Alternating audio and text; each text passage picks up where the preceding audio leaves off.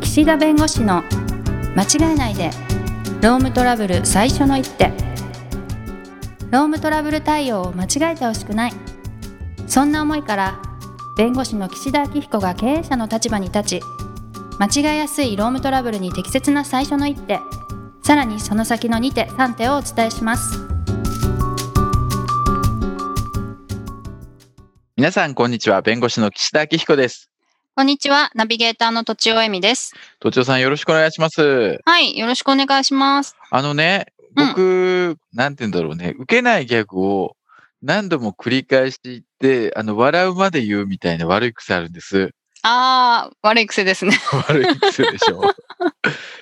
うんそう。だまあ、なんか最後、笑わざるを得ないような感じになるんですけど、はい今回のテレワークですね。テレワークに関して、まあ、こう、セミナーで話す機会が結構あってですね、コロナ関連のセミナーで。うんうで、こう、テレワークでオンライン会議ってやるじゃないですか、こうやって画面、今、パソコンの画面でこう、お互いの顔を見せながらみたいなね。で、この、服装チェック、身だしなみチェックみたいな話、うんこのラジオでも言ったかもしれないけど、その要するにパジャマとかね、ふさわしくない格好で、いくらテレワーク、在宅勤務であっても、ちゃんとね、ふさわしい格好でやりましょう。パジャマとかじゃなくてみたいな。はいで、こう上司がね、こう服装チェックをすると。うんでね、あの、ま、まず上半身だけ見せたら、いや、下もちゃんと履いてるか見せろと。えでー、なんではいで、 でで、あの、一回転しろとはいいういう話があって、まあ、それやりすぎでしょって話を、まあ、してるわけですね、セミナーで。はいで、そのまあ一回転しろで別に前来てて後ろ来てないとかうんないじゃないですか。あ貧乏ちゃまくんそう。このね、いや、そのね、お坊ちゃまくんに出てくるね、あうんのキャラで前来てて後ろ裸なんていないからやる必要ないですっていうのを、うんね、もうね、僕、かれこれ10回ぐらい言ってきてるそういうこの。といろんなセミナーで。はい、うんうんで、はい全然受けなかったの、今まで。だって通じないんじゃないんですか世代でし的ょにはうんお坊ちゃまくんの世代じゃないとまず通じないし、結はい構こう、そんなに息が長かったかどうかっていう問題あるから、あのコンテンツがねはい そうそうそうはいわかりますよで大流行りだったけどそううするとねんそう。あのね、滑ってきたのずっと。はいところが、やはり、ここ2回ぐらい。はいまあ今日言うってことは、ここ2回ぐらい。うんちょっとクスクスぐらい来たのよ。上り調子来たんだ で大体笑うのは40代中盤から後半の男性。ああはい多はいは分い世代なんでしょ。まあ私めっちゃ世代ですからねあでしょでしょうん、うん、そうなのよ。で、それでもう気を良くしちゃ って。でも悪い癖ですよね、これね。別えにね、ー、そうですかなんかね、そう、うん笑わせようとしてるんです。最近。でもなんか同じ人に同じギャグを言い続けるわけじゃないんですねあ、そうそうそうそう別の機会にまたチャレンジするんだそう。そうそあいいんじゃないんですかそれはう。チャレンジ精神。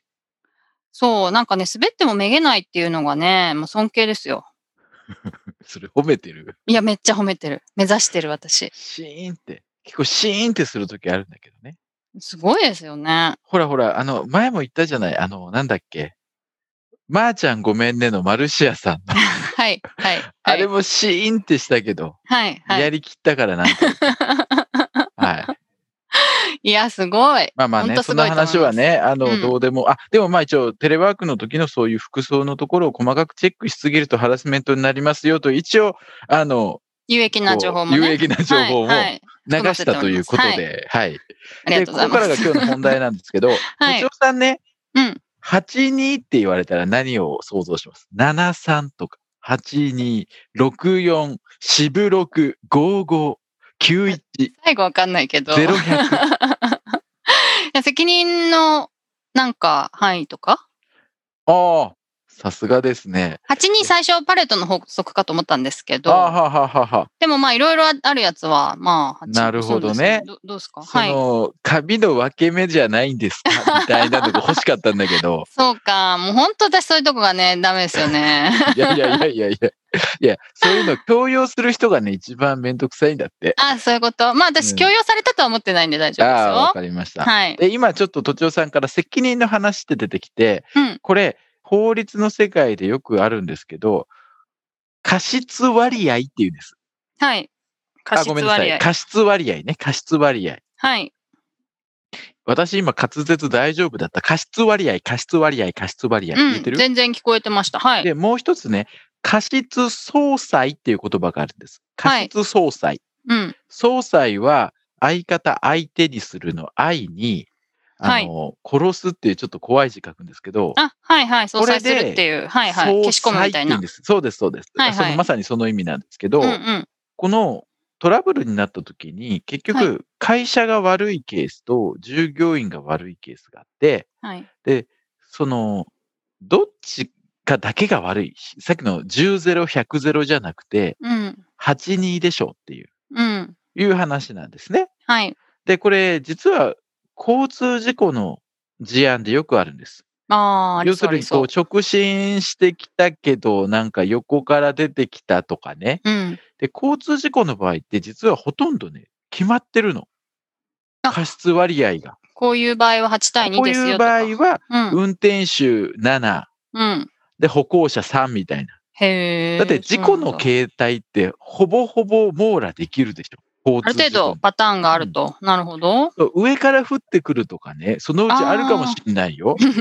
ああのドラえもんの世界、ドローンの進化系みたいなのあったで はしょ、いはいはい。だけどそうじゃない限りもう決まってんの。なるほど。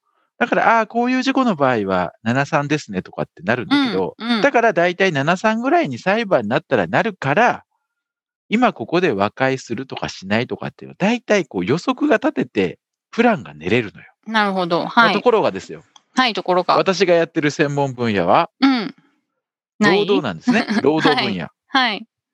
で、労働分野にも、こういった問題があるんです。うそれはん。あ何かというと、労災事故なんです。あー、はいはい。お仕事してる時に、あの、例えば、怪我をしたと。うん。ね、労災なんですね。はい。で、その時の、え、なんで怪我しちゃったのって話になった時に、はい。それは会社の方の、まあ、問題。うん例えば、本来義務付けられてる命綱をそもそも用意してなかったとかね。うん。でそういう場合に落ちちゃったら、それは10-0で会社が悪いでしょみたいな話になるかもしれないけど、はい。いや、会社は命綱も用意してたし、命綱もつけなさいって当然指導してたし、その従業員の人も別に今日初めて入りましたって人じゃなくてベテランだから、当う然ん命綱つけなきゃいけないって分かってたと。うん。なのに、ちょっと面倒だからって言って、つけないまま軽く作業しようとして起こっちゃったと。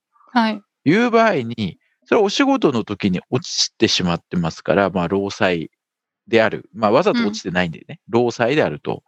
でうんで、会社に対してね、いや、こんな危ないところで働かせている会社が悪いんだって訴えられた時に、うん。いや、それはちょっと従業員も悪いじゃないですかっていうのが、この過失なんですね。従業員な側るほの。はい。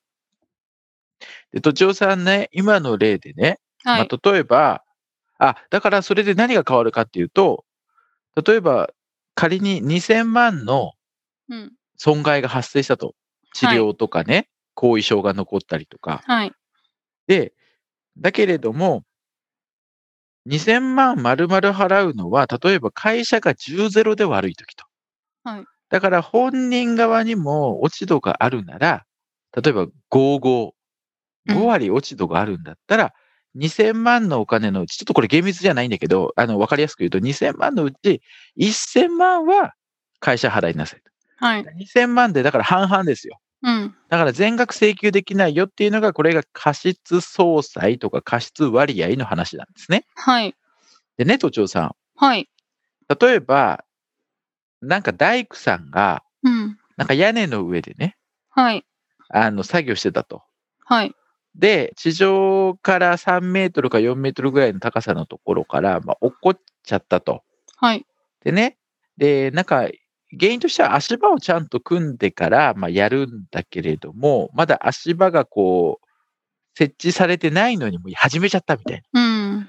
な。そこは普通は足場組んでやると。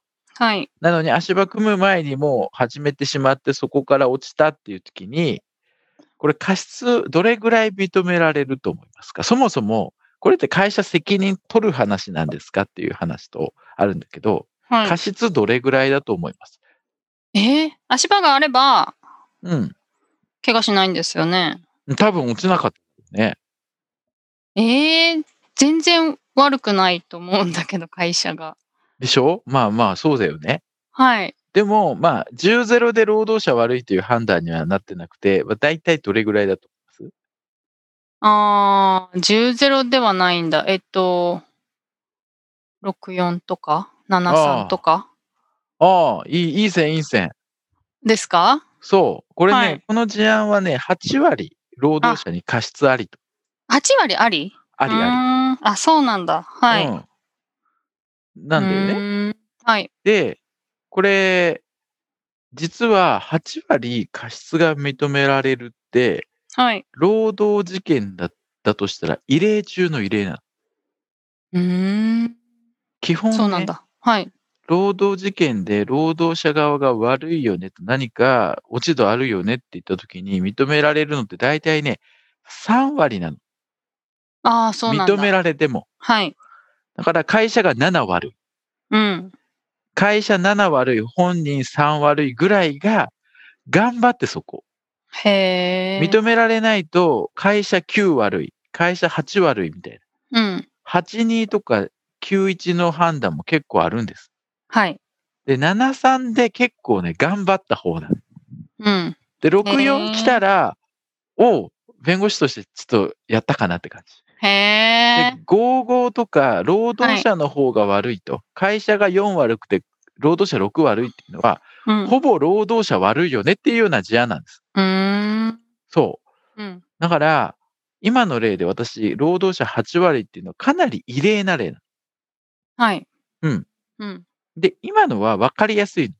安全器具をつけてれば落ちなかったとか、足場ちゃんと組んでやればよかったとかね、命綱なって、分かりやすいんですけど、うん。問題はね、労働事件の場合っていろんな事故があり得るでしょはい。だから類型化できないのよ。うん。でね、過重労働の時が難しいわけ、判断が。なるほど。はい。あの、長時間労働で、例えば、亡くなっちゃったと。うん。あの、心筋梗塞とか脳梗塞とかで、ああ、はい。ね。その時に、たくさん働かせてるのは会社だけど、なんでそんなにたくさん働くことになったのかっていうところの落ち度だったりね。なんで病気になっちゃったさっきの怪我じゃないですか。はい。うん、だけど病気になっちゃった時の責任ってどれぐらいあると思います例えば、健康診断の結果がすごく悪かったと。うん。で、会社は病院行きなさいよ、行きなさいよと言ってた。はい。うん。行きなさい、行きなさい言ってたんだけど、本人行かなかったから、ずーっとなんかこう血圧の数値が悪いと。はい。うん。で、数値が悪い。はいで、それで会社がちゃんと行ったのかとうん聞いた。うん。でも本人、なんとそこで行ってますって嘘ついたんです。うん。治療してますと。はい。でもその方が亡くなっちゃった。うん。で、会社に責任追及してきた。はい。で、会社としては、いやいや、健康診断の結果悪いから、治療してもらえれば病気にならなかったかもしれないし、あなた病院に行ってるって言ってたじゃんって思うじゃない。はい。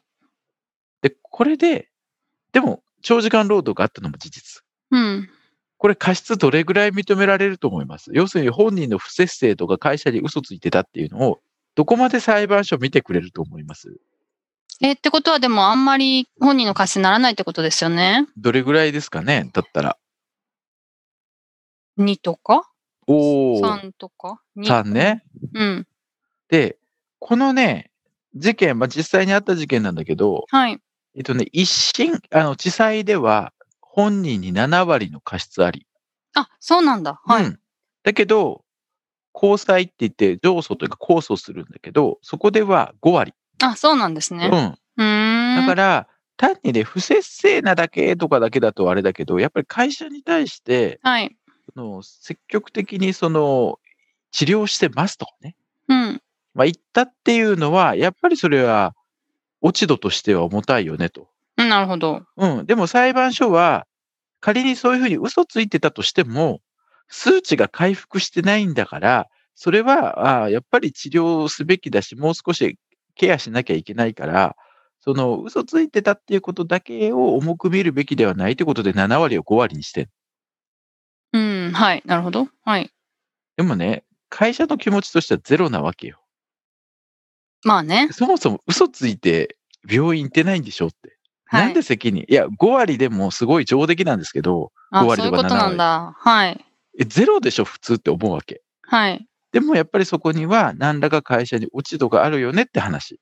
うんうん。で、今日はなんか急にね、会社の責任あるとかないとかの議論を飛ばして、過失割合の話したけど、はい。そうやって事件によってね、落ち度がどれぐらいって事案によって変わるんで、はい。何が言いたいかというとね、予測が立てづらいうんうんと、いやだって結局裁判で争って過失1割しか引いてもらえないんだったら、弁護士費用とかね、遅延損害金とか考えたら、もう和解しちゃった方がいいよっていう案件もあるわけですよ。はい。ところが、相手に落ち度が7割あるんだったら、そこは徹底的に争って落ち度7割を勝ち取ったり、そもそも会社に責任がないって言いたいわけ。はい。